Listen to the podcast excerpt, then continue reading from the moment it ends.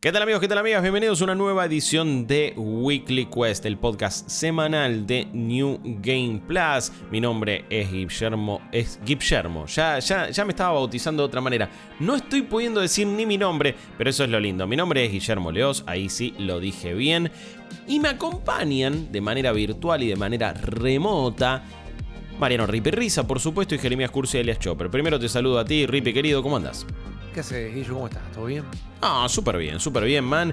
Chopin, ¿vos cómo andás? Tranquilo. Tranquilo. por la vida, sí, sí, sí. Ya con ganas de terminar el año, ya todo bien, bien, la verdad que bien. Eh, estoy con ganas de terminar el año, un par de cosas a aclarar, como ya dijimos lo estamos haciendo de manera remota, durante estas dos semanas no vamos a poder grabar en los fantásticos estudios eh, de la gente de Revés, arroba revés.somos, ellos están planeando otras cosas, están haciendo unos viajes, están haciendo laburos increíbles como todos los que hacen, así que les mandamos un gran abrazo, los felicitamos, les deseamos suerte, pero ahora volvemos en, yo ya digo siempre modo pandémico desde nuestras casas y es tremendo porque encima ahora eh, el, el cobicho ataca de nuevo y no lo mandaron al banco como al bicho CR7 necesariamente en este caso. Así que son cosas que andan pasando, pero bueno, nosotros simplemente estamos grabando de manera remota. Otra aclaración, quizás esto lo escuchan, quizás lo están viendo en vivo, están viendo la grabación en vivo por supuesto, pero quizás lo escuchan después de los Game Awards. Por supuesto que lo estamos haciendo un miércoles 7 de diciembre. Entonces los Game Awards no fueron. ¿Por qué? Porque son el jueves 8 de diciembre y espero que lo hayan visto en twitch.tv barra New Game Plus OK, nuestro canal de Twitch, donde siempre estábamos todos los días metiendo un montón de contenido. Así que no vamos a hablar de los Game Awards, no vamos a hacer ni predicciones de anuncios, ni especular con los ganadores. De hecho, ya lo hicimos bastante a esta altura, así que no vamos a estar en esa. En la que sí vamos a estar es en hablar de las noticias de la semana, de algunas cosas que están sucediendo, también de algunas cosas que estuvimos jugando, ojo, eh, y charlas que nos surgen al respecto, cositas a aclarar, por supuesto, para hacer todo el housekeeping como siempre. Todo esto posible gracias a la ayuda de toda nuestra comunidad en cafecito.app barra New Game Plus, en cogionfi.com barra New Game Plus, las suscripciones en Twitch, todo el aguante que hacen, compartiendo todo en arroba New Game Plus, ok, en todas las redes sociales. Y sobre todo también esto es posible por eh, la gente que está bancando en un nuevo mes que hemos arrancado y con un nuevo pase de batalla. Tenemos un montón de goals nuevos en cafecito.app barra New Game Plus, varios que ya se están cumpliendo, otros que queremos hacer, queremos hacer un nuevo road trip, un nuevo asado también. Nuevos streams muy especiales, queremos hacer un torneo de las artes marciales jugando un montón de juegos de Dragon Ball. Y en Coffee hay algo muy especial, que es un pase de batalla que en este caso eh, tiene que ver con el camino a la E3. El Road to E3. Nosotros queremos cubrir el evento más importante del mundo gamerístico en junio del año que viene. Y una vez que se complete ese primer Battle Pass, aseguraremos el pasaje de uno de los integrantes. Después comenzaremos otro. Y así sucesivamente hasta que los tres podamos viajar. No van a ser Battle Pass los de Coffee mensuales, sino que es hasta que se cumpla y después ahí se resetea, va a haber otros objetivos. Hay muchos goals intermedios antes de lograr ese pasaje. Queremos hacer un nailed it, pero transmitiéndolo ahí con Pau eh, cocinando algunas cosas y nosotros tratando de imitarla. También ya muchos streams especiales que venimos cumpliendo. Ese goal viene bastante avanzado, así que toda la información la tienen en cogionfi.com barra New Game Plus. Bueno, Basta de, del, preámbulo. Estoy bien, estoy bien, estoy bien, estoy bien. Ya, ya di un par de. El chiquito? Eh, y bueno, ahora vas a probar el grandote. Lo que, puede el café veloz.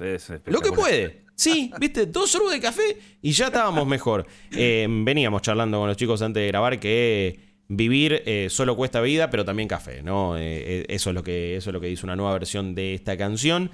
Y vamos a empezar a hablar de algo que estuvimos haciendo en la semana que fue jugar. Me parece que estuvimos jugando bastante más que, que en otras ocasiones. Salieron muchos juegos, ¿no? Hicimos la competencia para ver quién tenía que revisar Midnight Suns, Callisto Protocol, Need for Speed Unbound.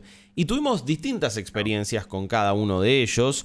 Em, hay, hay, dos temas principales que quiero charlar. Y me parece que igual todos se van más o menos juntando. Y estos tres juegos se van relacionando porque no sé si me cansa, porque a la vez lo entiendo, pero cada vez que nos ponemos a jugar algo, se da esta discusión de, che, esto no se siente en Xen, o sí se siente en Xen, o esto sí lo es, uy, no, mirá, ahora sí llegó una nueva generación, y es como, ok, ¿cuándo un juego realmente es Next Gen? ¿Cuándo lo va a ser? ¿Qué tiene que ser?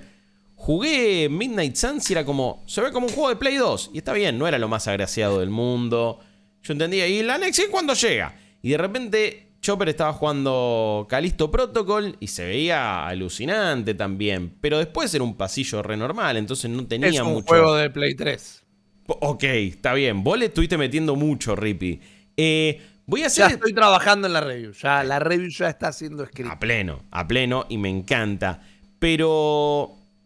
La pregunta es. Eh, ¿De qué generación se siente? ¿Importa? Yo quiero abrir el debate. Quiero que, ambos me den su opinión. ¿Qué se necesita una nueva generación? Hablando también un poco de estos juegos y lo que ofrece cada uno, ¿no? Yo opino que la nueva generación es como la inseguridad, una sensación. Ok, no. No existe. Eh, Rippy, no te estamos escuchando por algún motivo. Está muteado, Rippy Sí. No sé por qué. No sabemos. Ya está, ya está. Ahí está. No sé qué pasó. No tengo la menor idea. Pero ya está. Fue una sensación de muteo también, ¿eh? Sí, sí, en su caso. Eh, para vos es una sensación, pero ¿por qué? Digo, no llega nunca.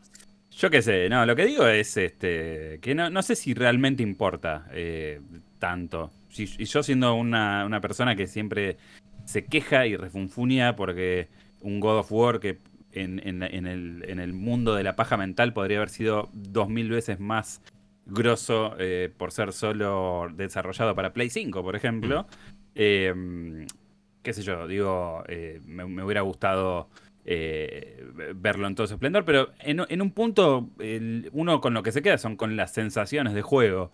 Y, en eso coincido con Rippy. Yo no estoy revisando Calisto Protocol, pero sí lo, lo, streameé. Y si bien se ve re lindo, que por cierto en Play 5 por lo menos el modo calidad es injugable. O sea, de hecho lo hablamos en el stream, ¿no? Como, che, este modo calidad no, no, se sostiene porque anda en cámara lenta, no se puede jugar, es una cosa desastrosa. Eh, más allá de que se vea muy bien, digo, estás jugando un juego que no, no te propone nada, nada, nada nuevo. Y, jugaron la mejor parte en vivo. Eh, claro, yo le decía a Rips, che, me quedé con ganas de seguirlo. Y me dice, mira, posta que jugaste la mejor parte del juego, después es un loop interminable. ¿Vos muy fachero, muy lindo, pero es un loop interminable. Y a ver, pero fíjate que ustedes me dicen esto, pero yo las respuestas en el chat que veía eran, ¡Fua! Mirá cómo se ve, mirá la iluminación. No, boludo, no, esto, bien, ahí está, eh, pum, next gen. Un montón de comentarios un toque desagradables, tal vez, pero desagradables para quienes los escuchen, no para mí para hacerlos.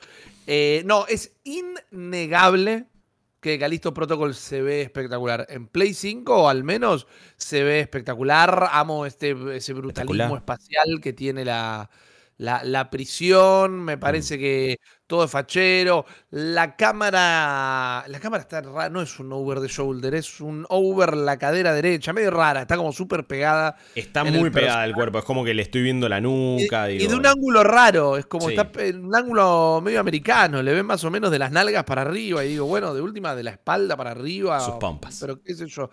Eh, yo creo que hay una nueva generación y que debería importar.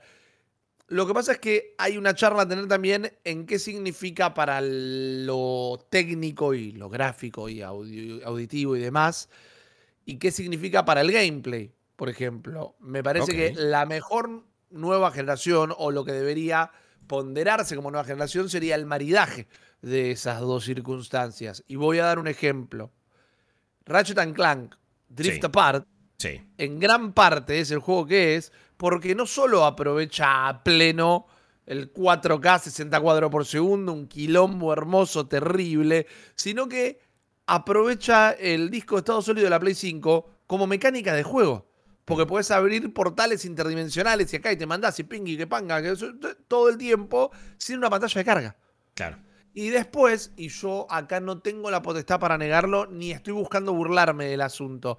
Vienen después eh, los creadores de God of War y dicen, y no, ¿sabes que tuvimos que volver a poner la secuencia de ascensor y el de pasar por una grieta, no porque el disco no lo pueda cargar, sino porque narrativamente ahora los tiempos son otra cosa? Y digo, bueno, ahí tenés el problema que vos no pudiste hacer que tu juego esté a la altura de lo que el hardware propone, de última. Eh, entonces creo que Las más raras que escuché en mi vida. Sí, viste, Ah. como, no, mira, para que vos entiendas el juego te tengo que frenar un 10 segundos cada tantos Te pongo tramos. estos digo, embuditos para que te trabes Claro. y pases. Seamos buenos, seamos buenos, rarísimo. muchachos. pero Y, y a la vez eso. tenés, eh, o sea, creo que es un poco de las dos. Porque si te pones reduccionista es como que, bueno, sí, Ratchet and Clank no es un cambio en el paradigma de estos. De hecho, si le sacás la- la- algunas features, te queda como un juego que ya jugaste Sí. probablemente. Pero, sí, sí. pero en, esas, en esas diferencias creo que es donde empieza a aflorar.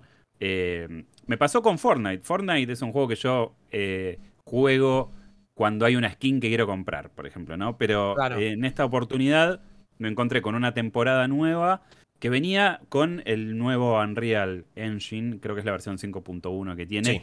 y, que, y que incluye todas estas cosas que mostraron en el showcase de PlayStation. El Lumen y el Nanite. Y el Nanite. Y tiene un par de cosas más también. Y la verdad es que sí, en esencia es Fortnite, pero tiene una distancia de dibujado tremenda, el, fo- el- el- el foliaje, eh, las partículas. Vos, de hecho, ves a la distancia cuando alguien está este, podando un árbol, cómo vuelan las hojas. Sí. Vos decís, chabón, esto es. O, o el, el rango dinámico en las zonas oscuras y las luces, la iluminación de, de las armas, de los ítems. Es como que. Decís, bueno, para esto ya es otra cosa. Lo estoy Sí, jugando a ba- 4K. ba- básicamente te está dando algo similar ray tracing sin necesariamente. Igual el juego también tenía ray tracing, pero estas capacidades Mm. te pueden dar una iluminación súper realista sin tener que eh, forzar a la máquina o sin pedirle los recursos que te pide un ray tracing. Que hoy por hoy veo que un par de juegos lo están queriendo meter y se caen a pedazos, man. Le metí ray tracing a Midnight Suns, iba a 30 FPS. Y como, eh, pará, amigo, Sí. déjame Y joder. después la gente juega Fortnite, Fortnite en Potato Sí, todo Mode. en, todo en bajo para, Claro. para- Sí, también. Para que vaya a 170.000 FPS, más o menos. Directamente. Pero, pero esos chiches, vos cuando los jugaste, Chops, dijiste, epa, ¿qué onda? Esto es algo nuevito. Sí, de hecho, ayer, lo ayer estuve jugando hasta tarde y no pude ganar, no pude repetir la hazaña del stream de haber ganado la partida. Pero sí es un juego que, eh, o sea, a mí me, me, me- me estimula tener juegos que se ven mucho mejor y que son claras y que están poniendo en manifiesto lo que estas máquinas eh, pueden dar de sí. Eh, importa, yo qué sé, o sea, eh, evidentemente sí, y capaz que los ejemplos que estamos tocando ahora no son los mejores. ¿Qué sé yo? Calisto Protocol tiene un montón de problemas. Eh, justamente el apartado técnico va- eh, en, en cuanto a lo netamente visual y no la optimización, ¿no? Porque la optimización me parece que es lo que deja mucho que desear, pero tiene esa cosa este, visual impactante, pero a la vez da la impresión de que es un juego que se quedó en una cápsula. Es como que Glenn Schofield lo tenía en, en- Mm. en el escaparate añejándose y lo sacó. y Bueno. dijo, "Che, tre- 15 años de, de estacionamiento. Mirá, Este es un Cabernet Sauvignon con un montón de tripas que está añejado en un barril de Dead Space. sí, eh, estamos siendo buenos. A ver, no es mal juego, ya van a leer mi review. Eh, estamos siendo buenos comparándolo con un vino cuando es más un queso, añejo en todo caso. Pero, ¿saben? Algo raro que tiene. Y es algo que va muy a la charla. Es algo que va muy a la charla de lo que estabas diciendo vos. eh, Y esto lo digo en serio, va a sonar raro. Eh, una de las tecnologías visuales más de moda y más buscadas y, y más caras, por ejemplo, porque las teles que lo tienen cuestan carísimo, es que los oscuros se vean más oscuros Sí. y, o, o más naturales. Y después jugás Calisto Protocol y es un juego que el 90% de la pantalla es negro pleno Mm. porque está sumido en la oscuridad todo el tiempo. Y digo, ok, esto aporta un montón de clima. ¿Por qué estoy jugando un juego que no puedo ver? Y, y en una tele que está hecha y pensada para que no lo vea también. Sí. Es, es muy extraño lo que se pone en tendencia de repente y, y qué puede llegar a aportar o no aportar. Sí, lo jugué cagado en las patas todo el tiempo y sí me parece que era funcional al juego, digo. Pero el atractivo de este juego es que no lo puedo ver. Entonces, hay algo en cuanto a lo que los estudios y los consumidores y las consumidoras esperan y creen que es la next gen. Porque vuelvo a tu, a- a tu punto, ¿qué tiene que ser? ¿Tiene que ser Claro. algo meramente tecnológico? Ah, eso iba a preguntar. ¿Es solamente el firulo? Porque todo lo que estamos diciendo y lo que pide la gente y un montón de cosas, de repente es solo un firulo. O sea, Next Gen es, uy, si se ve piola o no. Next Gen es, y no tiene tiempo de carga. Pero, ¿eso lo hace de nueva generación? También me pregunto, digo, ¿cuáles eran los juegos de nueva generación antes? Digo, ¿cuándo vimos o cuándo jugamos algo que de repente decíamos, no, boludo, esto es Next Gen? Obvio que hubo cambios más marcados, tipo... Y sí, de repente salió eh, Mario 64 y, bueno, claro, era otra generación de, todo. De repente pasar de un Mario 2D a algo así. Y bueno, era un cambio de paradigma. Pero ese mismo cambio de paradigma no vino con Mario Sunshine. No vino con, uy, mirá qué loco, qué bien se ve Luigi Mansion. ¿Sí, Chops? Yo creo que, que en realidad no eh, no, no tiene, a ver, puede facilitar ciertas cuestiones eh, desde el diseño, la nueva generación, yo creo que sí, pero no necesariamente el, cambio paradigmático va a venir de la mano de, más memoria o más ancho de banda de datos. O sea, mm. em, por eso me parece brillante pensar en, otra vez lo voy a nombrar, Breath of the Wild, que introdujo una serie de cuestiones y de sistemas que uno diría, che, para, esto se necesita una terrible consola y en realidad es una Switch con un Tegra, boludo. Sí. Y eh, creo que tiene que ver más con, con, ese tipo de, con, un pensamiento y con una idea hmm. Eh, a implementar que, con lo que puedes hacer. O sea, eh, el caso de, este juego es, de, de Calisto es, es, bien gráfico en ese aspecto, ¿no? vos lo ves con ray tracing, ves los primeros planos y decís, cha, me partió la cabeza, no sé qué. Tiene sombra directamente, tipo, la nariz le hace sombra en un cachete. O sea, tiene un nivel de iluminación increíble. Después no se puede mover y es tremendo tener que bajarle la calidad. El flaco, es de concreto. Pero, sí, también. Pero, pero quiere decir, eso va a acompañar y va a hacer que, se, que, que evidentemente la experiencia gane un par de puntos. Pero tal vez no sé si miraría esto como, bueno, mejor hardware equivale a, mejores ideas. Yo creo que no necesariamente. No, no, claramente no. Ahora me pregunto. Pregúntese. ¿No debería haber algún tipo de, no sé, obligación moral por parte de los estudios? De, che, bueno, tenemos esa tecnología, hagamos algo con la misma. Porque recién Jobs mencionaba los sistemas de Breath of the Wild. Y yo no digo que haya un ente regulador ni nada por el estilo, pero quizá los juegos se tendrían que calentar más porque no importa de qué se trate el juego, tenga sistemas antes de que tenga un árbol de habilidades. O sea, que, la, manera de darle más vida a los mundos, quizás ni siquiera es que sean mundos abiertos, porque creo que incluso la tendencia del mundo abierto ha ido frenando un toque como lo era hace unos años. Pero quizás no es que necesariamente sea un mundo abierto, sino que el juego se sienta, el, mundo del juego se sienta un lugar orgánico, se sienta que tiene su propio set de reglas. Una de las peores cosas que tiene de Calisto Protocol es que no se lo va a poder sacar nunca encima y tampoco tiene por qué sacárselo encima. Pero va a ser comparado toda la vida con Dead Space. Medio que se la buscaron igual, es como. Se la recontra buscaron. Y no tiene nada de lo que tenía Dead Space en cuanto justamente a la creación de ese mundo. Claro. La nave de Dead Space era un lugar que tenía lógica. Era un lugar que estaba pensado como una nave, no era como un personaje más. de videojuego. Bueno, acá esto no es una cárcel pensada como una cárcel, esto es un mapa de un videojuego donde las cajas de fusible están en el medio del pasillo de la cocina, solo porque vos en ese momento tenés que poner una caja de fusible. Eh, y entiendo que quizás estoy pidiendo un poco de más, pero. No, está bien, pero. Tiene lógica. Bueno, eso es un poco. Eh, eh, eso habla un poco también de, Need for Speed, que es el juego que yo estoy jugando, y que tiene más o menos el mismo problema. O sea, eh, una vez que superás el shock visual, que digamos no es un título de, punta de lanza, de che, esto es nueva generación y se va al carajo. Mm. O sea, es un juego que se ve lindo, que creo que tiene más desde el punto de vista artístico que, desde lo técnico. Empieza a mostrar signos de... Este es un juego de 2005 en el sentido de que vos venís jugando Gran Turismo, venís jugando los Forza, con todo lo que no me gusta Forza, eh, y digo, estos chabones me están trayendo el rubber banding de siempre, el pack de tres chabones en la punta de la carrera que si no mejoro el auto al taco, nunca los voy a poder alcanzar. Los tres de atrás que en el primero me, sobrepasan a 500 kilómetros por hora. Y vos decís, esto, estos recursos ya no corren. O sea, no, no, no podés traerme un arcade de carreras que tenga, que te haga la misma que te hacía el Underground 2. Hmm. Eh, y eso habla como de una falta de ideas o de una falta de eh, tratar de darle al juego un, incentivo y, una cosa distinta, ¿no? Para que vos te enganches de, otra manera.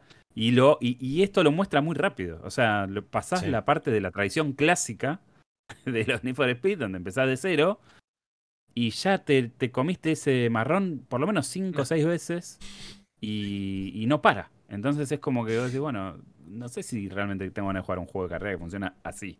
Hoy por hoy, 2022, casi 2023, es rarísimo. Sobre todo también, ¿cuántas veces ya lo jugaste? Es como, ¿cuántas veces más vamos a pasar por esto?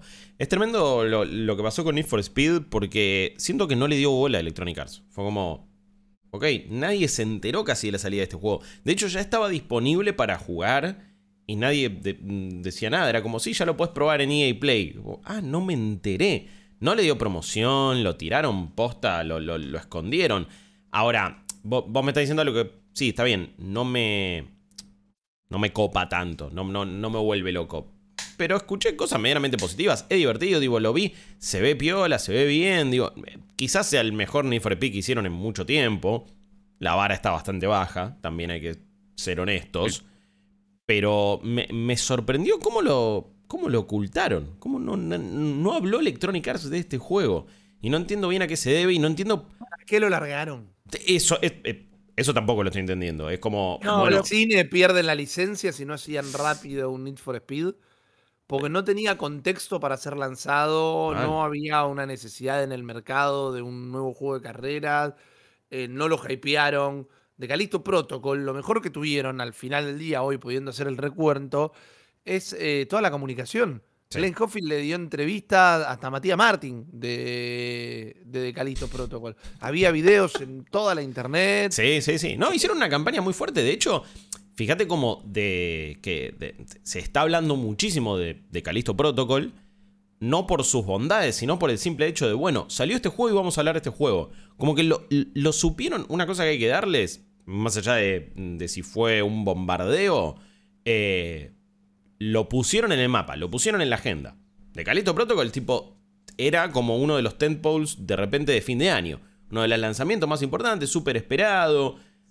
¿El juego lo amerita? Y parece que no, digo, en un montón de cosas no. Pero se está hablando, se está charlando, para bien, para mal, se comenta, es atractivo. La verdad que ayer lo estaba streameando Chops y había un montón de gente viéndolo. Eh, y con gente muy curiosa. Es un juego que despierta curiosidad. Mínimo eso. Pero ¿por qué despierta curiosidad? Porque la gente escuchó hablar de él. Sí. Sí, seguro. Es, uno de los lanzamientos del mes. Total. Eh, y yo lo que rescato, habiendo jugado poquito, es esta sensación de los juegos estos de. de. single player al estilo. O sea, eh, es raro decir esto, pero es como que no son tan frecuentes este tipo de juegos así, tan focalizados en una aventura de un jugador. Eh, y eso me gustó, me, hizo, me transmitió esa cosa de, che, me quiero sentar con la cámara apagada y jugarlo un rato más. De hecho, fue lo, primero que le dije a Rep, che, me quedé con ganas de seguirlo. Probablemente lo siga una vez que termine, pero sí es como muy evidente esto de, las cosas incongruentes que creo yo eh, hacen la diferencia al final de cuentas. O sea, no es lo mismo tener un, un, escenario donde el nivel tiene un sentido, mm. tanto a nivel lúdico como a nivel arquitectónico, si querés ponerle, mm. que tener estas cosas que son netamente para cumplir un propósito de avanzar en una, aventura como tener una caja de fusible al lado del inodoro.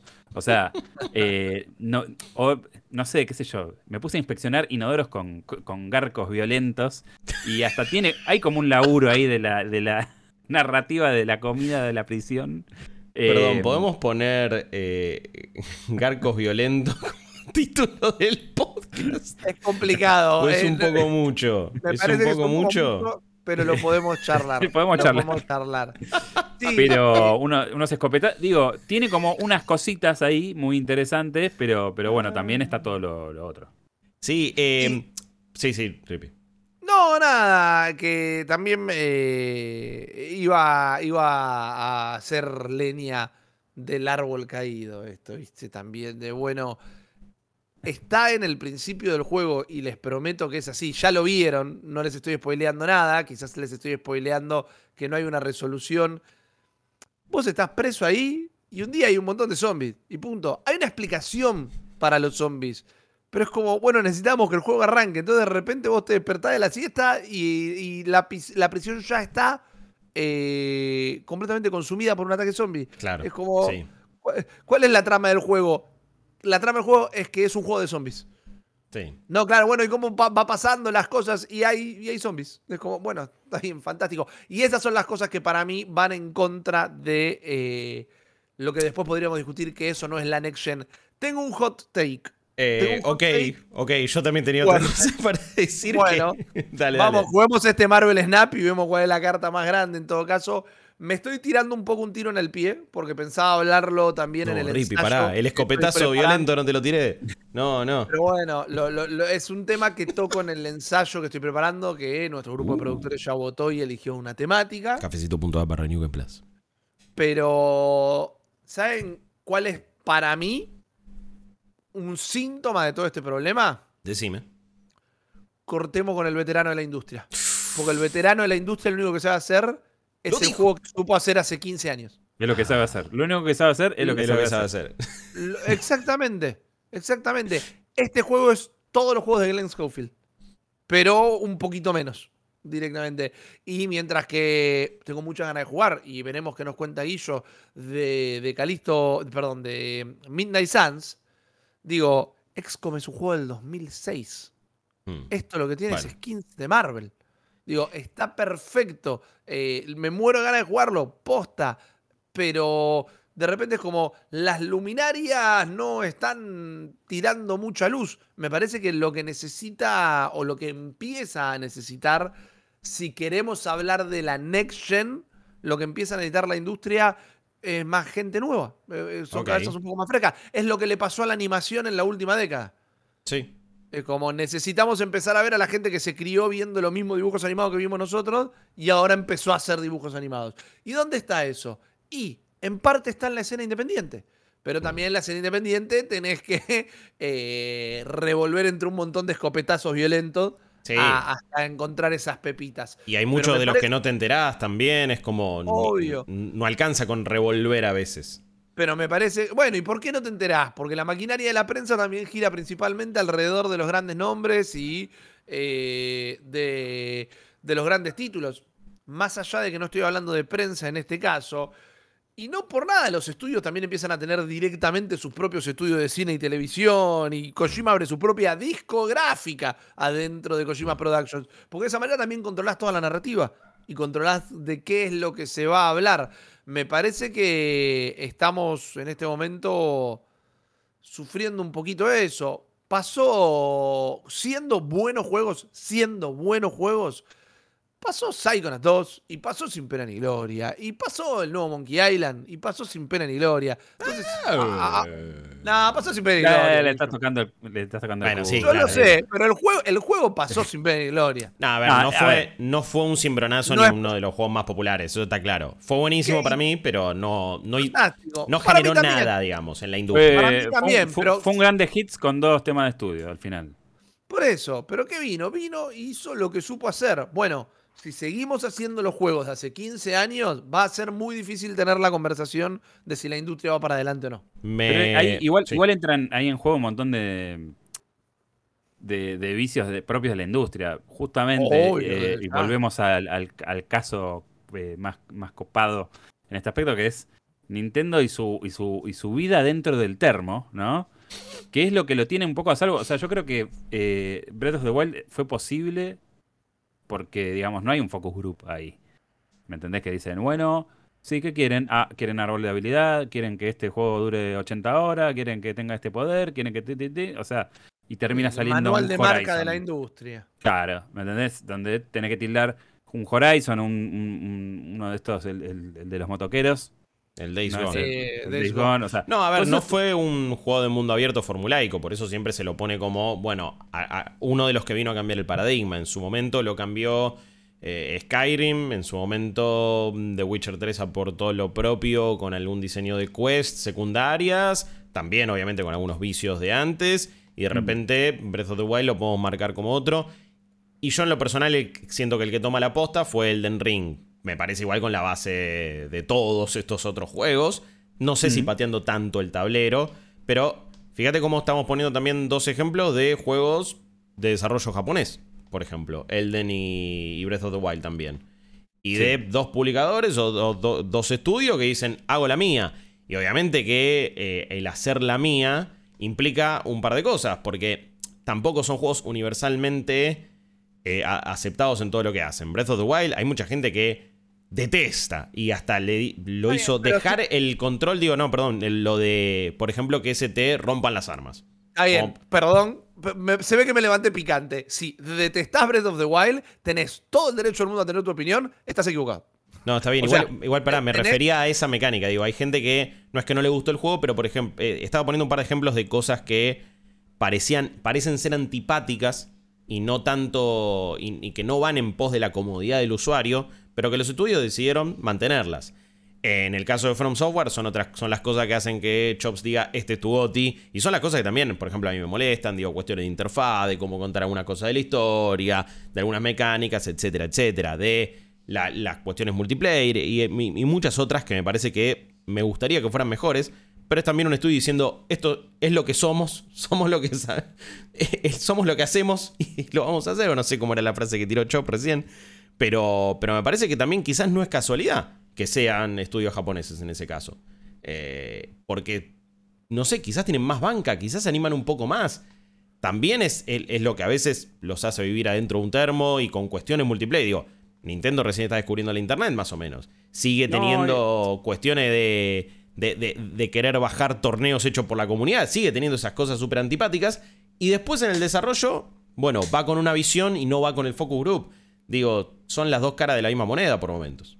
También, también el, desarrollo japonés viene de tiempos relativamente oscuros. Ahora está en un buen momento, pero digamos, este, ha sido muy criticado por su forma de trabajar, por sus, por sus cuestiones arquetípicas. Bueno, le costó, el le costó horrores el paso al HD también, entonces perdieron casi toda una generación. Y hay mucho ahí que, empezó a repuntar y creo que hoy están en, en su mejor momento y creo que hoy son los juegos por ahí más interesantes de alguna manera si los comparás con una cosa occidental que en general siempre plantea más o menos eh, las mismas perspectivas eh, y, me, me, llama la atención pensándolo desde el punto de vista de PlayStation, ¿no? Eh, una marca que sigue siendo como el estándar premium de calidad que en teoría es japonesa, pero se recontra occidentalizó. Y pero para llegar a ese, a ese lugar es como que sacrificó un montón de variedad y diversidad de propuestas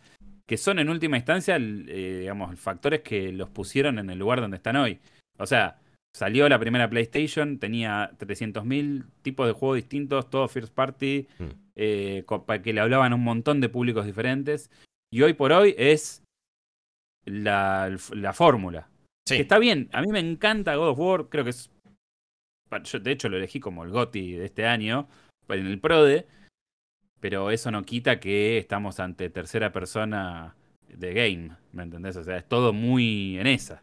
Sí. Es que lo que también estamos es en un mal momento, uh, no quiero decir cultural, pero lo formulaico y el algoritmo se transformó en la vara con, la que se mide todo y, eh, en el plano, en, el mapa eh, con el que se construye todo.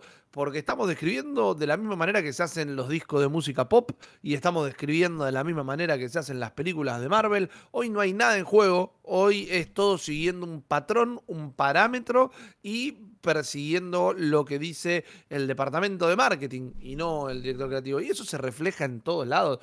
Cuando más allá de que la frase se sacó de contexto y, se replicó mal en los medios, no está lejos de la realidad. Cuando se dice que la peli de Hércules va a estar inspirada de alguna manera en la cultura de TikTok, que en realidad lo que está diciendo es que la están haciendo pensada para que después se clipe entera en. TikTok, es como, bueno, las cosas están pensadas para eso. Lo sabemos de la industria discográfica. ¿Mm? Ya no te quieren hacer sonar en ningún lado. Las salió, se destaparon un montón de tapas de gusano este último año porque de repente hay discográficas que le empezaban a sacar el apoyo a artistas si sus temas no se viralizaban en TikTok. Mm. Entonces, Sí. eh, el problema es eso, es que todo está hecho sin la creatividad como norte. Ojo, tampoco yo me quiero poner en la vereda de lo único que pido es originalidad. Creo que desde nuestro lado es más fácil a veces valorarlo. Es como, bueno, jugamos y analizamos juegos for a living, ¿viste? Eh, En, en nuestro laburo. Tenemos que... Es necesario tener una visión distinta a la del consumidor o la del público general, que juega lo que le pinta y no tiene que jugar a todo lo que sale y que, no va por el mismo lado. Entonces es lógico que muchas veces valoremos eso un poquito más que quizás el, resto de la gente, pero tampoco es lo, único que le pido.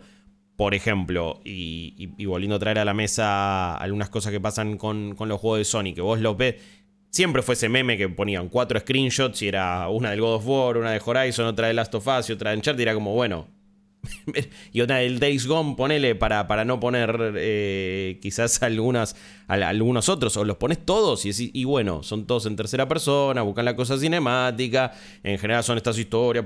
El único que se, que se salía del molde era Ratchet and Clank, quizás.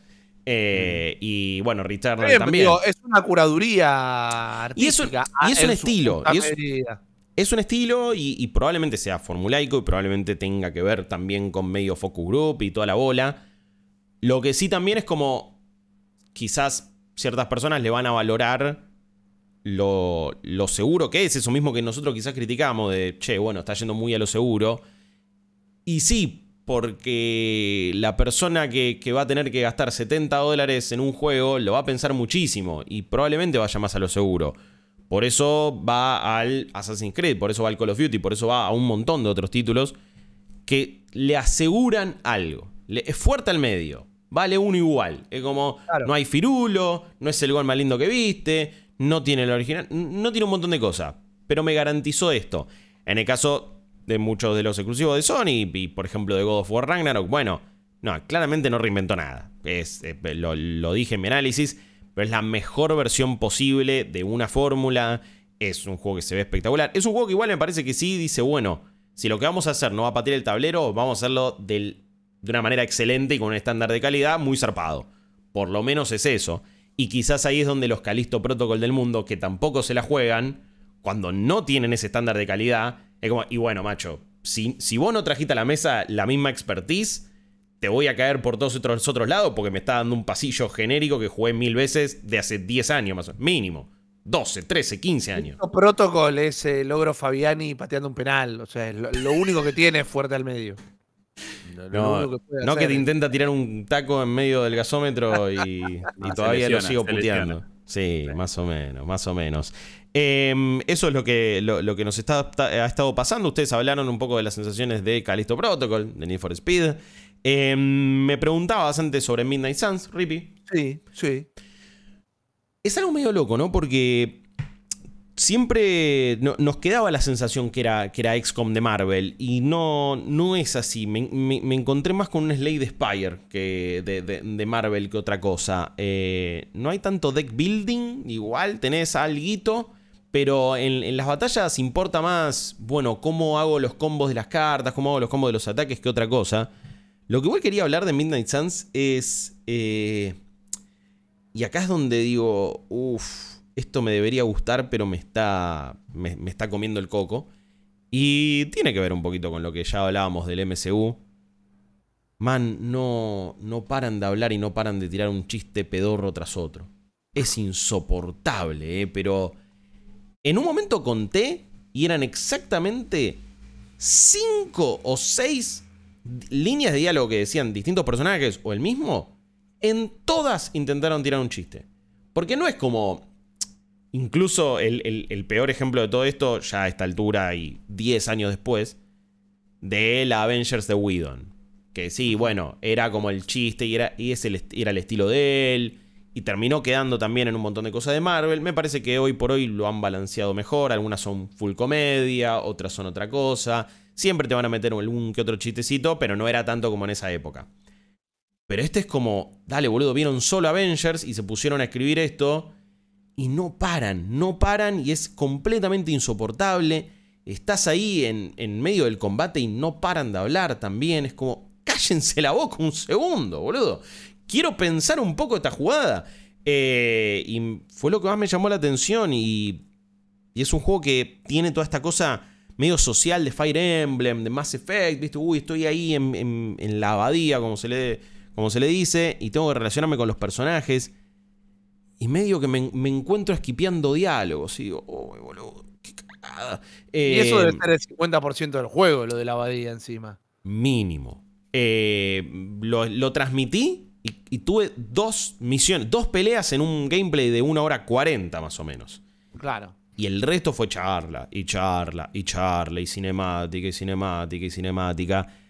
Y no es lo que mejor hacen, claramente. Firaxis, ahí sí son, bueno, son, son veteranos de la industria. No se fueron también a, a hacer su propio estudio necesariamente, siguen bajo el ala de Chuque y toda la bola, bla, bla, bla. No hay que, bueno, dijeron vamos a abrirnos un nuevo estudio y vamos a tratar de hacer este juego con muy poco presupuesto y con mucha ambición. Eh, de hecho fue lo que le pasó al, a uno de los creadores y también, no sé si creadores, pero uno de los popes de, de XCOM que se fue a hacer su propio estudio, hizo Phoenix Point, si no me equivoco. Y pasó sin pena Todas, todas, eh, cosas, todas ideas nuevas, ¿no? Sí, sí, o sea, hizo el mismo juego con otro nombre, no era XCOM y la gente no lo, no lo bancó, no lo jugó, no lo compró.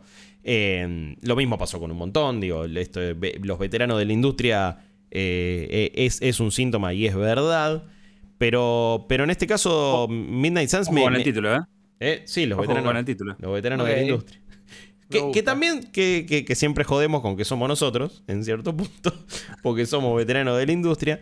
Em, pero, pero acá, acá este juego no tiene ese síntoma. Sí me parece que, si bien tiene un montón de cosas comiqueras, como que no se pudo sacar un poquito el estigma de lo, de, lo que es en la cabeza el universo Marvel hoy por hoy. Tenemos una versión de Tony Stark que es lo más salame que hay, no, no, no, no, no se soporta. Lo charlábamos un poco con la gente. Robert Downey Jr. le hizo ahora le termina haciendo más daño que bien a las otras interpretaciones de Iron Man. Es como, después de él son todas iguales. Son todas así, son todas con ese mismo estilo, con esa misma onda, con ese mismo tirar el chiste y meter de repente una palabra medio en castellano y decir siesta, pronto. Y vos decís, cállate, boludo. Em, aparte, en los cómics, Iron Man hay, distintas versiones de Iron Man. No es solamente la de, la de Roberto que está buenísimo para lo que fue el MCU. Fantástico. Pero acá no, necesariamente tiene que ser así, amigo. Puede ser otra cosa y lamentablemente no lo es. Pero sí ese fue el juego que despertó la charla de, bueno, ¿qué es Next Gen? ¿Qué no? Pues la verdad que le metieron un montón a las cinemáticas y de repente las texturas de las caras estaban relavadas y había un par de ah, cosas ese, ese, juego está como, por lo menos desde lo visual, es como que no... Me, sorprende que te haya llevado a considerar el debate de la nueva generación, eh, de hecho. Eh, pero, eh, pero bienvenido sea. No, es que. Es que fue como la respuesta inmediata de la gente. Che, se ve como Play Che, se ve como esto. Che, esto no es. Che, esto, ¿qué onda? Y dale, año 2022. Y ahí es donde, bueno, también hay que entender cuál es el, el punto de cada juego y cada estudio. Claramente Midnight Suns no buscaba tener ni gráficos fotorrealistas, no sé por qué tiene ray tracing, porque de nuevo funciona como el ojete y se caen los frames a pedazos. ¿Para qué? Si lo, o sea, lo que te propone desde lo visual tampoco es que no, ni hablar. requiere ese nivel.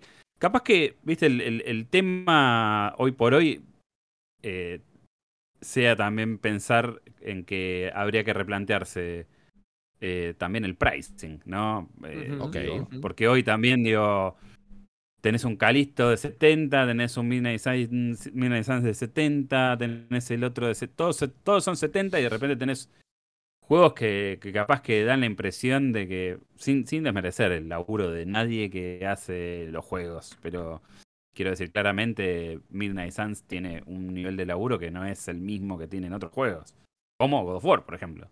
A ver, eh, son distintos tipos de laburo. Eh, digo, no sé. Eh, es jodido Eh, porque aparentemente hay como 60, 70 horas de contenido en este juego. Es eterno, aparentemente. Tiene una cantidad de diálogos que, de nuevo, me resultaron hasta demasiado, pero están, ¿eh? O sea, hay un... Alguien se sentó horas y horas y horas a escribir diálogos en este juego y actores de voz estuvieron horas y horas y horas adentro de una cabina grabando esto. Así que hay un montón de contenido. Por cierto, quiero aclarar, después igual también har- haré la review, está el stream. La jugabilidad del combate, a mí me encantaron lo que propone, pero quiero estar ahí, quiero que sea... Quiero, quiero que tenga la dinámica de Slade Spire. Doy a loguitos y ya está, estoy peleando y estoy, estoy craneando estrategias. XCOM también lo era así, era como, bueno, está bien, managereaba mi base, mis soldados, toda la bola. Pero vamos a los bifes, vamos a las misiones, y eso era lo importante. Gears Tactics tenía cinemáticas, quizás el mejor balance de todo esto, pero después, bueno, vamos a la misión. Y acá fue como, oh, Dios, no puedo más, no, no, ne- necesito jugar. No, El meme del aporte, necesito estar en combate. Porque no podía más, boludo, dale. Eh, no lo que digo es que no, no sé si. No voy a ponerme a, a- a ver si, si tiene 70 horas de contenido o no. En todo caso, si las tiene bien por ellos, a mí es algo que me- no, no me resulta atractivo. Y tampoco lo quiero poner en tiempo plata. Lo que digo es que indudablemente hay un montón de trabajo y talento eh, actoral detrás del micrófono, pero tal vez no es lo mismo en escala y en scope que decir, bueno, eh, la, la- la densidad de contenido y de, y de producción que tiene un título como, como God of War, por ejemplo, o, O Elden Ring, man. Es como. o Elden Ring. ¿viste? Que encima, Digo, encima es porque un acá- caso, es una anomalía todos ese. Acá estamos todos subidos a, bueno, 70, cada vez cuesta más producirlo, qué sé yo, pero todo te vale lo- eso. Y entonces 70 es como que se- pierde un poco la... El, porque te el 70 te compran un God of War, te compran un Need for Speed, y es como que vos decís, bueno, qué sé yo. Pero quizás hay una charla en la duración, y no es una charla que estoy descubriendo yo, es una charla que se tuvo mil veces, pero algo que Sí. hace, no sé si lo hace bien, pero algo que le queda bien al Calisto, es que en siete horas lo terminás. Y está perfecto, porque cualquier cosa más allá de esa línea, y diría que quizás hasta una hora ya le sobra, eh, empieza a ser en contra del propio juego. Mm. Digo, quizás si haces un juego de, agarrando este ejemplo que nosotros pusimos ahora en esta charla, el Marvel Midnight Suns, Sí. en vez de que dure 70 horas, dura 30, Estaría muy te agradecido. salió, te salió menos eh, desarrollarlo, te pudiste concentrar más en otras cosas, eh, pudo haber otro tipo de pulido. El tema es que también está, está este, este libro de matemáticas mitológico del gaming, de bueno, para cobrar los 70 horas mínimo el juego tiene que durar 40. Claro. Y entonces empezamos a meter misiones que alarguen de manera artificial la duración del juego. Y teníamos las misiones principales y las secundarias, más las tareas, Mm. más los desafíos, ¿viste? God of War a mí me encanta, pero si estamos tratando de impedir el Ragnarok, dice, che, ¿no vamos a la arena de combate? Y es como, vamos al gimnasio y hacemos un toque de sparring mientras el mundo se está cayendo abajo. Y no, pero yo te tengo que ofrecer eso como el que te vende el juego. Eh, quizás eso es algo a reformular. No sé, yo- que para mí no se va a reformular igual. Yo creo que la, la- la- sé. la- la charla, la charla, la, el mejor ejemplo es el de Hellblade. O sea, Hellblade salió con una producción del carajo, valía 30 dólares. Lo, era, tenía, te daba la impresión de que estabas pagando poco por lo que te daba. Y me parece que es un modelo muy lindo. O sea, esto de. eh, eran independientes en ese momento. eh, tenían la producción súper ajustada, súper acotado. El juego te cuenta una historia, te lo cuenta bien. Es efectivo. Es como. Está bien, ahora vamos a ver qué pasa con esta con la segunda parte. Pero digo, ¿por qué no? Decir. O Miles Morales, por ejemplo. Miles Morales no sale 70 dólares. No, Sale 70 si te compras todo junto. Y es un rejuego. Es un juego de 50 dólares. Para mí es mejor que, que- que el. Spider-Man en muchos sentidos. sí. ¿Por, por qué no pensar en eso? Digo, bueno, eh, tal vez no es una cuestión de. eh, tal vez es fragmentar y decir, bueno, sacamos más juegos, juegos más seguidos, pero experiencias más contenidas. A El pleno. tema que nadie. Eh, Bueno, Es pero eso es mejor para nosotros de- o para el usuario promedio y común. Porque digo, No, nosotros, para- nosotros queremos que. Ya sé, digo, pero, pero que. eh, nosotros creemos que es mejor Miles Morales por todo eso. Le pregunto, está bien, si para salir en la calle quizás claramente ni lo jugó. Pero si parás ¿Qué me a hablas, gente- psicópata? Claro. Te va a decir. Pero si le, le preguntás a la gente que, que jugó los dos, ¿de ¿cuál te dice que es mejor? ¿Cuál te dice que lo dejó más satisfecho? Quizás no, quizás no están así como decimos nosotros. Incluso cuando le van a criticar las misiones de Mary Jane y, lo de, y las misiones de Miles también, o sea, las misiones Pero- de sigilo. Me, me- pero me pregunto, no estoy diciendo No, que no, no. realmente sea así igual, ¿eh? Pero ahí me pongo ripicante. Me parece que ese argumento es. Y bueno, pero ¿cuánta gente fuma?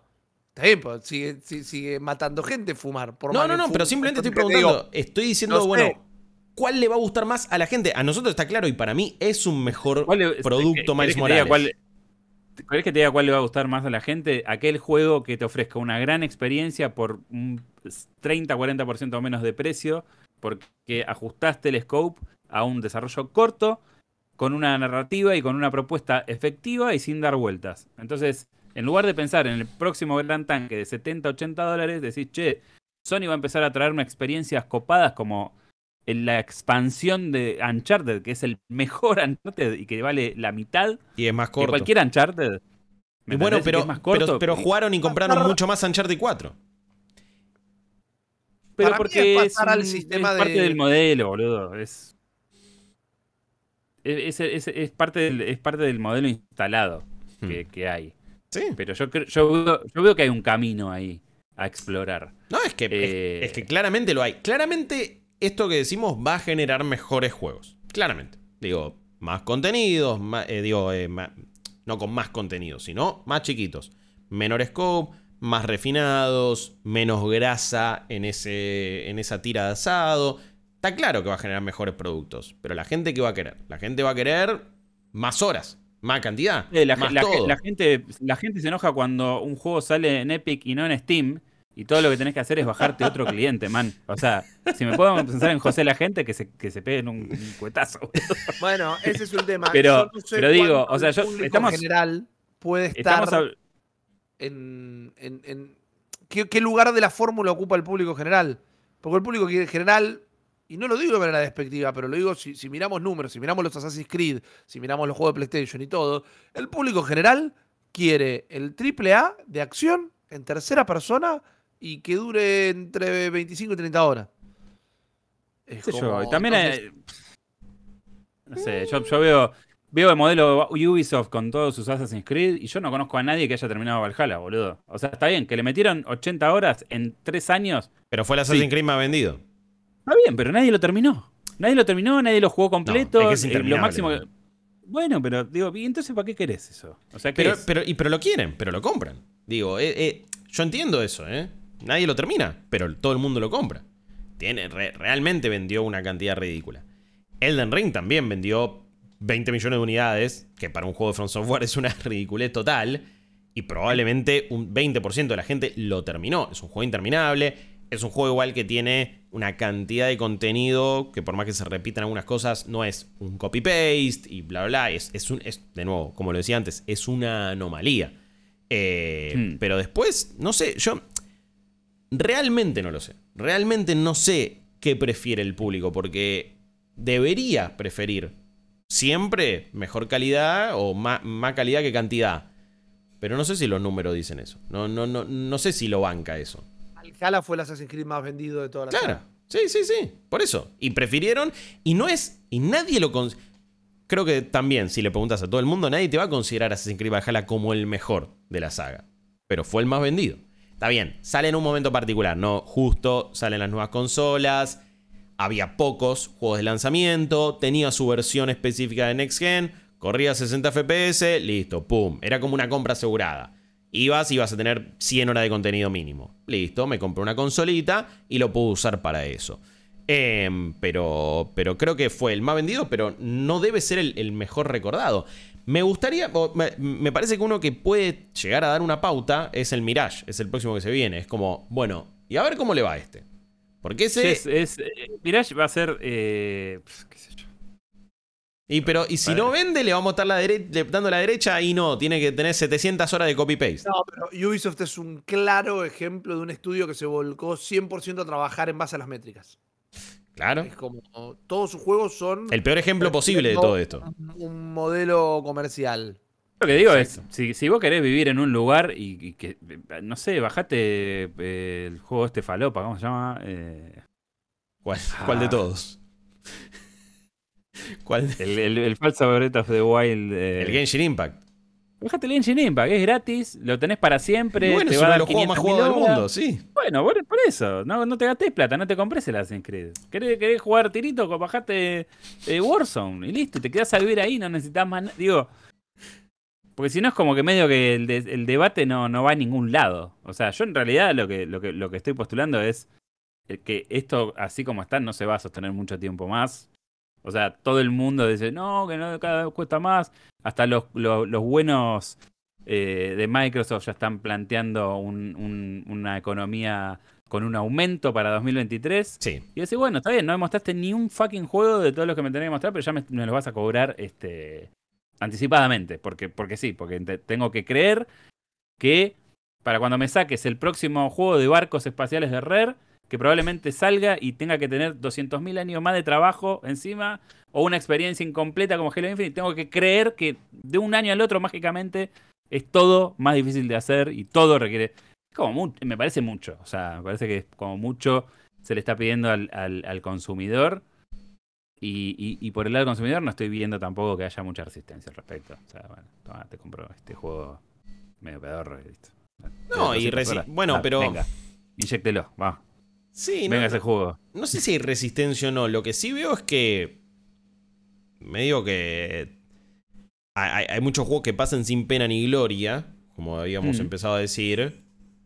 No, incluso en años que están medio flacos de contenido. Digo, ni me imagino en, años que no paran de salir cosas. Pero fíjate como ya nos olvidamos de un montón de lanzamientos. Fíjate como. ¿Te acordás que salió Dying Light 2 este año? Es un juego AAA, tiene un montón de horas, mundo abierto, mm. formulaico, un juego que se lo podría recomendar fácil a un montón de gente, porque bueno, qué sé yo, zombie, parkour, mundo abierto, tenés un montón de horas, pum, metele. Si lo encontrás, está, está en super oferta ahora también encima, ya después de varios meses, está a 20 dólares, 30 dólares.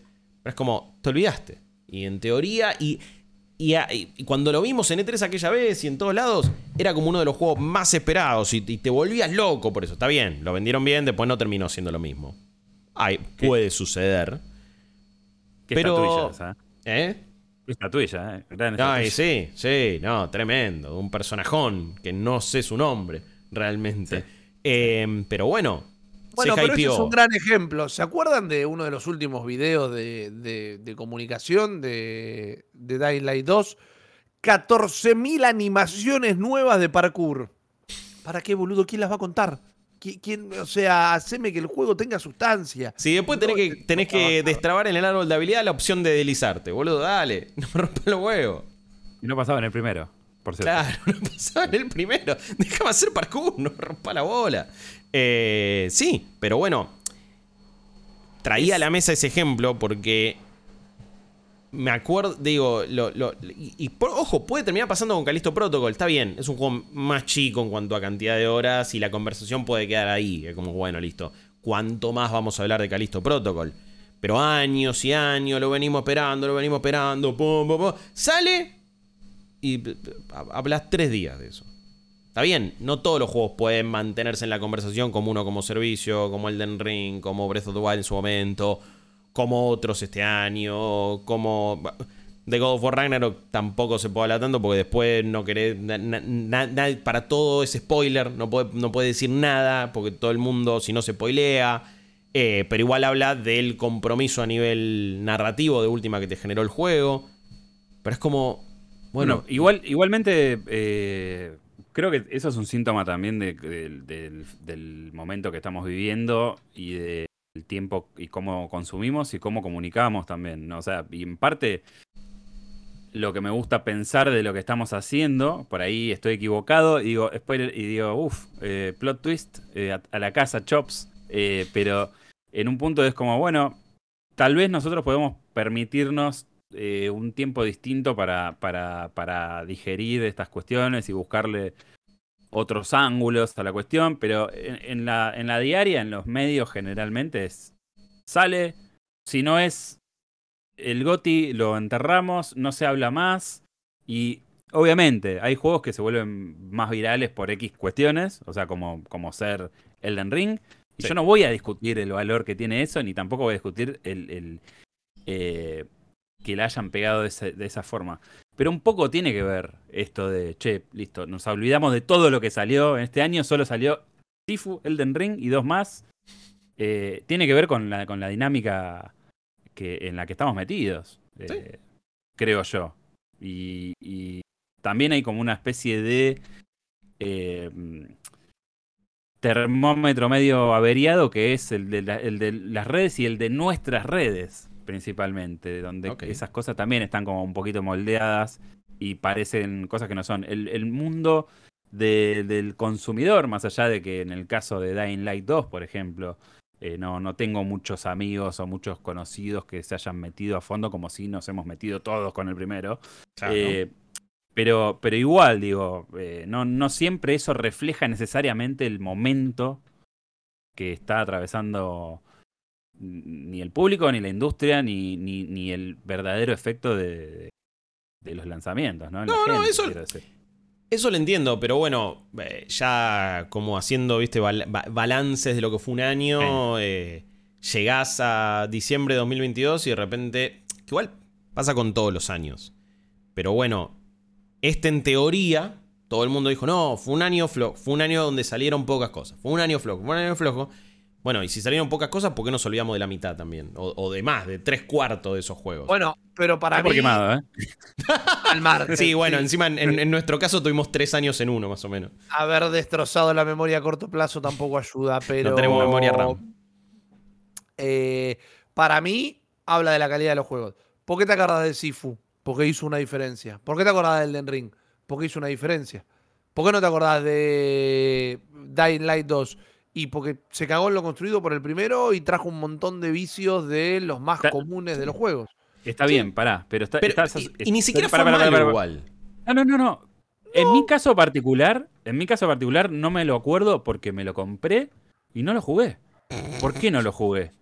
Bueno, porque vos también. jugué 200 cosas más que tenía que hacer por trabajo. Porque, sí, Y- también. Y, y porque te compraste el pase de batalla de Call of Duty ahora Está y el de Fortnite. Pero- ¿eh? Pero, Pero no todo bien. el mundo trabaja de lo que trabajamos nosotros. Claro. y la gente lo Seguro. compra y no lo juega o se lo olvida igual. También. Está bien, pero, pero digo, este, eh, la, la- la conversación no siempre va por el, por el, por los reales que. O sea, quiero decir, no siempre el- el- el, eh, los cimientos de la conversación están en el mismo lugar que suponemos. O sea, yo no, no- probablemente no sé, tendría que jugarlo más a fondo y ver qué pasa. Pero yo no me, no me siento hoy capacitado para tener una conversación sobre Dying Light 2 y decirte, che, este juego está bueno. Porque no lo jugué lo suficiente, boludo. Pero. eh, Como no la tuvo nadie esa conversación. No fue una conversación que se tuvo a lo largo del año tampoco. Y ahí, No eso hubo es que conversación. no lo jugó nadie o que nadie opina eso. No sé, yo, eh, o sea, en cuanto al Dying Light 1, fue un, un golazo y todos nos quedamos con el- la sensación de esa primera salida. Pero el juego resulta que tenía en, el- en el subterfugio una comunidad enorme y una empresa que les tiraba centros todo el tiempo y había un montón de eventos. Y eso no se comentaba tampoco, pero sucedía. Digo, no se comenta en donde en las redes, fantástico, tenés razón. Pero no significa que no exista. Y no es que estoy tratando de hacer una coartada en el aire. Lo que estoy diciendo es que no siempre es un reflejo fiel de lo que está pasando, Sí. lo que nos muestra el timeline, nada más. No, no, no, eso. Eso lo super entiendo. Y también a veces es hasta ar- arbitrario por qué se sigue hablando de ciertos juegos y de cuáles otros no. Este año Hmm. se habló tanto de Cyberpunk como en 2020, más o menos. Hmm. Y Digo, se habló. más. y- Salió en diciembre en 2020. Sí, es verdad. Bueno, 2020-2021, pero. Y en ese momento igual se habló un montón. Fue, va a ser un caso emblemático. Te estoy hablando igual de uno de esos juegos que, sí, son icónicos por cuestiones erróneas, en, en el caso de Mm. Cyberpunk, y por cagadas que se mandó. Pero evidentemente, más allá de, sí, Project, ma- más allá de un montón de cosas, algo evidentemente Cyberpunk tiene o tuvo como para que se siga hablando. Entonces, hay algo que ese juego hizo distinto o hizo bien entre toda la caca y las cagadas que se mandó para que sigamos hablando. Porque de repente es como, y bueno, está arreglado, uy, salió este parche, uy, esto, uh, dale, vamos a volver. Y te anuncia la expansión y te acordás, y, y- y cada giladita está bien, acompañado encima de un anime que le fue, que le fue bien.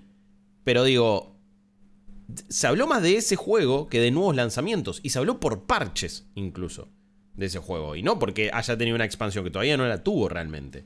Ah, Entonces, bueno, bueno, es como. ese- por, por eso digo que es medio arbitrario a veces. Es como. No sé si te lo puedo explicar, pero evidentemente algo hubo.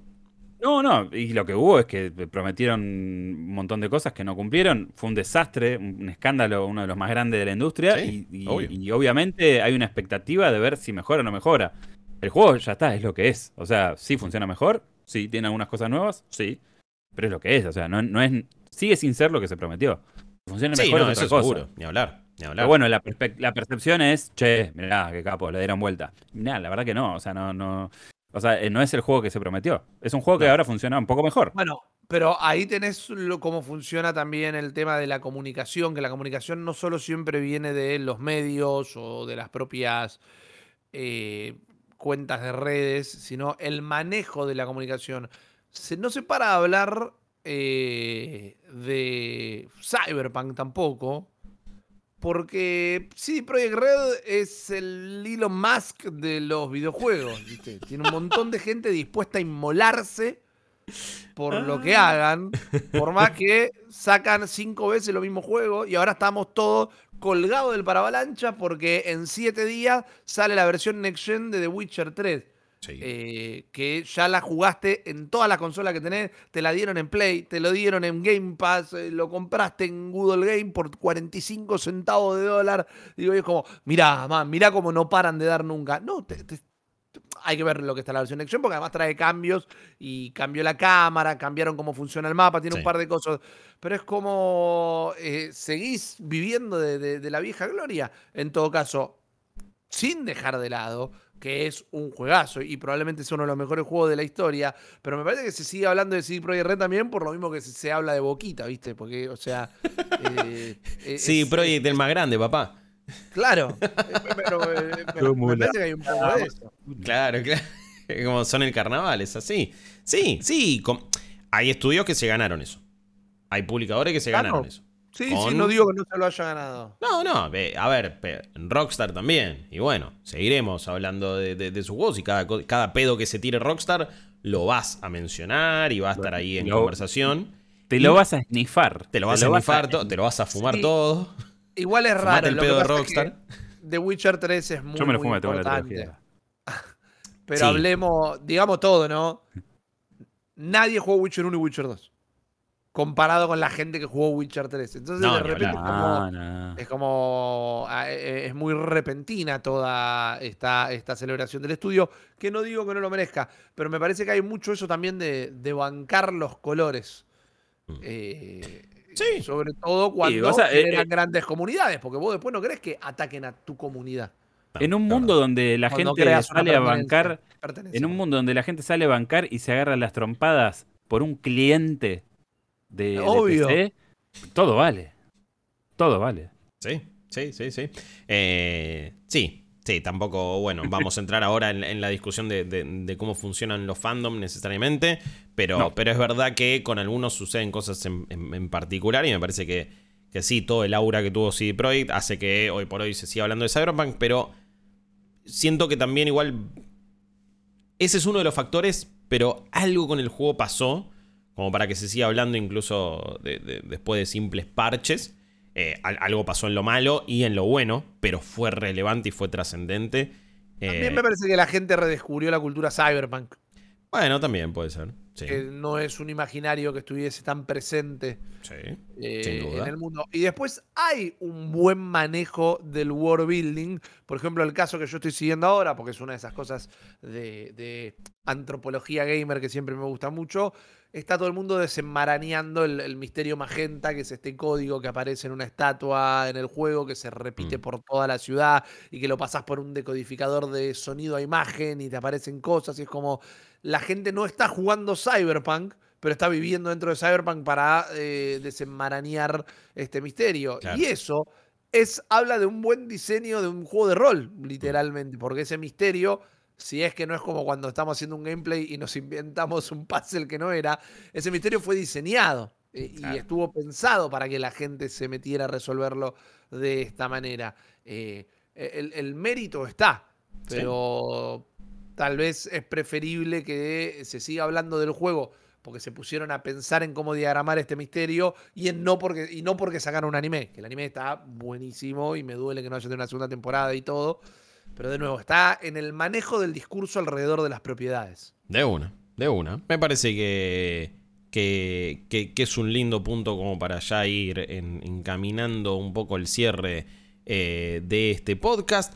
La verdad que hemos tenido muchas charlas, hemos tirado muchas postas, como siempre suele suceder en el mundo GTP.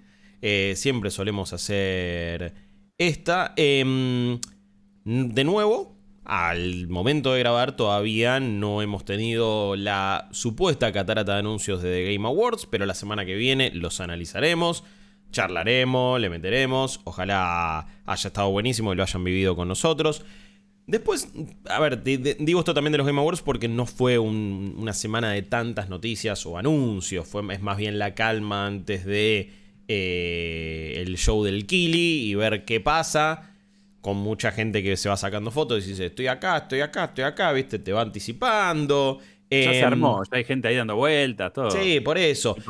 Rippy, te vi muy, muy manija con la foto, con el encuentro de Jordan Peele y, ¿Por qué Kojima tiene ahí una foto de Jordan Peele medio en pijama, medio situación homeless? No, sé, pero se encontraron, ¿viste? Es como. Vos decís, esos son los crossovers que quiero, boludo. Jordan Peele con Kojima. Obvio, y me gusta la, el, momento fan de Kojima, porque en la foto te das cuenta que no estaba preparado para la foto Jordan Peele. No, no. Pará, entre casa. Y ahí habla de, de la posición de Kojima como fan. Me parece que Jordan Peele es una de las mentes más creativas a la hora de contar una historia hoy por hoy en la industria del cine. Ya me encantaría verlo eh, colaborar con Kojima. Si que haga con Kojima lo que no pudo hacer con Del Toro. Claro, O mejor dicho, que haga con Jordan Peele lo que no pudo hacer con Del Toro. Eh, sí, no, no. yo, me pregunto si va con una valijita que es un. Eh, ¿Viste el set de cámaras para, para eh, renderizar, ¿viste? Para, capturar la imagen de cada persona famosa con la que se encuentra, medio por las dudas. Es tipo, en vez, va por la vida cazando eh, imágenes de, personas, de famosos, como si fueran Pokémon para después usarlos en sus juegos. Me, parece que no es mala, no es mala, y yo que él lo haría. Ahora en enero sale este nuevo dispositivo de, de Sony que es para hacer mocap inmediato. No lo sabía, no, Son, vas, a, odiar enterarte de esto, Guillo. Son como cinco o seis pulseritas que te pones los dos tobillos, en las dos muñecas y una en el cuello, ponele, mm. y te transforma inmediatamente en tu avatar waifu para que seas un. Eh, estos streamers que no pongan la cara. O ah, para. Tipo VTuber. claro, y para todas las acciones VR y demás. Pero es como. Son cinco relojitos que te hacen casi un mocap perfecto según lo están vendiendo. Epa. Eh, y es como, bueno, es mucho más fácil de, transportar esos cinco relojitos que, todo un, kit de, de, mocap. El futuro es aterrador y eso lo, sabíamos. Em, después no... Decidí quizás no, no hablar tanto de... No sé si vieron un par de tweets de Phil Spencer que hoy, está, hoy está todo documentado en el, en el, Daily Quest. En el Daily Quest, por supuesto, Daily Quest, nuestro podcast diario de noticias. Ahí también siempre vamos cubriendo el día a día. Ya venimos hablando mucho de el enfrentamiento Microsoft-Sony por la compra de Activision Blizzard, lo que representa, entes reguladores. Por si no leyeron ese tweet, vayan igual a escuchar el Daily.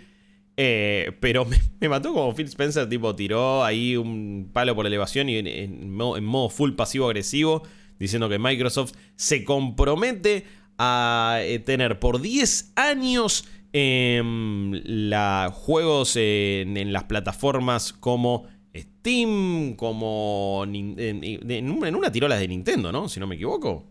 Dijo Nintendo. Él dijo Nintendo, no dijo Switch. Claro, no dijo Switch, dijo Nintendo. como, bueno, está bien. Como diciendo, miren que vamos a estar con todo, miren que estamos haciendo las cosas bien, miren que estamos cuidando acá el rancho. Call of Duty va a estar en todos lados, no se preocupen. Y también como diciendo, bueno, Jim Ryan, Sony, déjense hinchar los huevos, basta. Eh, porque me imagino que debe estar bastante impaciente ya Microsoft, no, ni hablar Phil Spencer, pero Microsoft en general de querer cerrar este acuerdo y empezar también a facturar todo lo que, lo, que quieren facturar con todas las propiedades de Activision Blizzard King. Eh, también otra noticia al respecto es que se aprobó uno de los, primera, de, los primeros sindicatos más fuertes dentro de lo que es eh, Microsoft, también dentro de lo que era, en este caso, si no me equivoco, Cenimax, también, lo que era antes Bethesda. Así que es un caso a seguir, es un caso importante, es un antecedente importante. Me pregunto, va, podemos ser cínicos y decir, bueno, lo, aceptan ahora para, para, hacer buena letra y que les permitan después comprar por 70 mil millones de dólares Activision Blizzard King pero por lo menos le hicieron. No, no, pero igual ese cinismo que me imagino que va a estar sobre la mesa no sería como tal igual. Eh, lo que sucede es que Microsoft como empresa en general se mantiene neutral en temas de sindicato. Es decir, si, los, si los trabajadores se quieren sindicalizar, pueden, y si no quieren, no. Y como Cenimax pasaría a ser de ellos ahora, ahora los empleados pueden... Eh, sindicalizarse, no como cuando estaba Bobby Kotick, que hasta era parte de un grupo que hacía lobby en contra de las existencias, eh, de las existencias de los sindicatos, que podrá pensar la gente que nos está escuchando lo que quiera de los sindicatos. Nunca se olviden que tenemos dos días de fines de semana y vacaciones pagas por los sindicatos. Eh, También eh, hay sí, venía de todo lo de Bethesda, por eso ahora como y lo, lo, pudieron hacer, y es verdad, y hay que ver que, bueno, se supone que van a también bancar a los que venían sindicalizados de Raven, los del QA, que eso sí es de Activision y bueno, vamos a ver qué onda. Pero, pero me parece que marcaron ahí un antecedente fuerte. Eh, eh, hay un datito de Spencer en una reciente entrevista este, comentando todas estas novedades y cuando le preguntan por Sony, porque claro, o sea, nombra a Steam, eh, nombra a Nintendo y Sony y el chabón tira... Están más, están más tiempo con los entes reguladores que con nosotros tratando de hacer que esto funcione. Como diciendo, deja de llorar, amigo. Ya Sí, marche eh, Marche eh, Dejate de llorar y eh, eh, respondeme los DMs, más o menos, que le habrá mandado a, a, Chocolate. A Ryan. Em, veremos cómo sigue eso, veremos qué pasa, veremos qué novedades hay. Pero por lo pronto hemos llegado al final de un nuevo episodio de Weekly Quest. más picante que nunca, con un ripicante total. Vamos, con tantos idiomas disponibles en el mundo, él simplemente eligió hablar con la verdad. Con el idioma GTP, con el idioma de las postas y venir a hablar de lo que realmente hay que decir y, a no guardarse nada. Sos, un sos una barba llena de verdades, querido Ripilón. Muchas gracias, Guillo. Te agradezco un montón por haber guiado esta nave que siempre parece perder el rumbo, pero se vuelve a encauzar. Sí, por ahora no hemos eh, nunca encallado ni, ni, chocado contra un iceberg, ni nada por el estilo. No nos ha pasado cual Sea of Thieves de quedarnos atascados. Estamos bien, estamos bien por ahora. Eh, también hablando en modo full basado estuvo el querido Jeremías Curchi alias Chopper. Eh, gracias por haber estado acá, querido amigo. Ah, has pasado bien? este gran momento. Sí, Escúchame, dijiste que estuviste jugando Fortnite. ¿necesitas que te hagamos una intervention como con Call of Duty? ¿O cómo venís? No, estamos bien, estamos bien. No, no, no. Por ahora lo controlo. Yo sé que es la frase que a ustedes no les gustan, pero lo puedo controlar. Por ahora estamos bien. A ver, me das una esperanza porque de repente un clavo sacó otro clavo, vino Fortnite y dejaste Call of Duty. Pero bueno, ya pronto no, vas no, No, no, Call of Duty. Ayer eh, eh, terminé de Fortnite y dije, ¿qué hora es? Una y media. Todavía tengo tiempo de hacer las dailies y metí las dailies de de Call of Duty en, 20 minutos. Yo te quería defender, pero sos indefendible, maestro. tenés un problema. Tenés un problema. Tenés un problema. Y está complicado. Y no sé, no sé. Vamos a ver qué cartas tomamos en el asunto. Gracias por bancarnos todas las semanas. Recuerden ver todos nuestros streams en twitch.tv barra New Game Plus OK. Seguirnos en todas nuestras redes sociales como arroba New Game Plus OK. También de esa manera. Em, espero que hayan visto los Game Awards con nosotros en nuestro canal de Twitch. Tuvimos muchos sorteos, tuvimos muchos premios. Eh, pronto también en un par de semanas estaremos regresando a grabar a los estudios eh, Revés. Le mandamos un gran abrazo a Emi, a Fede, a Rodri. Rompanla, pásenla genial. Por eso esta semana no, no, hemos podido grabar ahí en los estudios. Están de viaje, están haciendo un montón de cosas recopadas. Así que felicitaciones. Después sepan y recuerdo, tenemos los goals en cafecito.app barra New Game Plus, en co-fit.com barra New Game Plus. Estamos empezando el camino hacia la E3 en Coffee y seguimos con nuestros goals mensuales en el mundo de Cafecito. Eh, no me queda nada más para decir, simplemente agradecerles. Posta que ha sido un capítulón y nos reencontraremos la próxima. Adiós.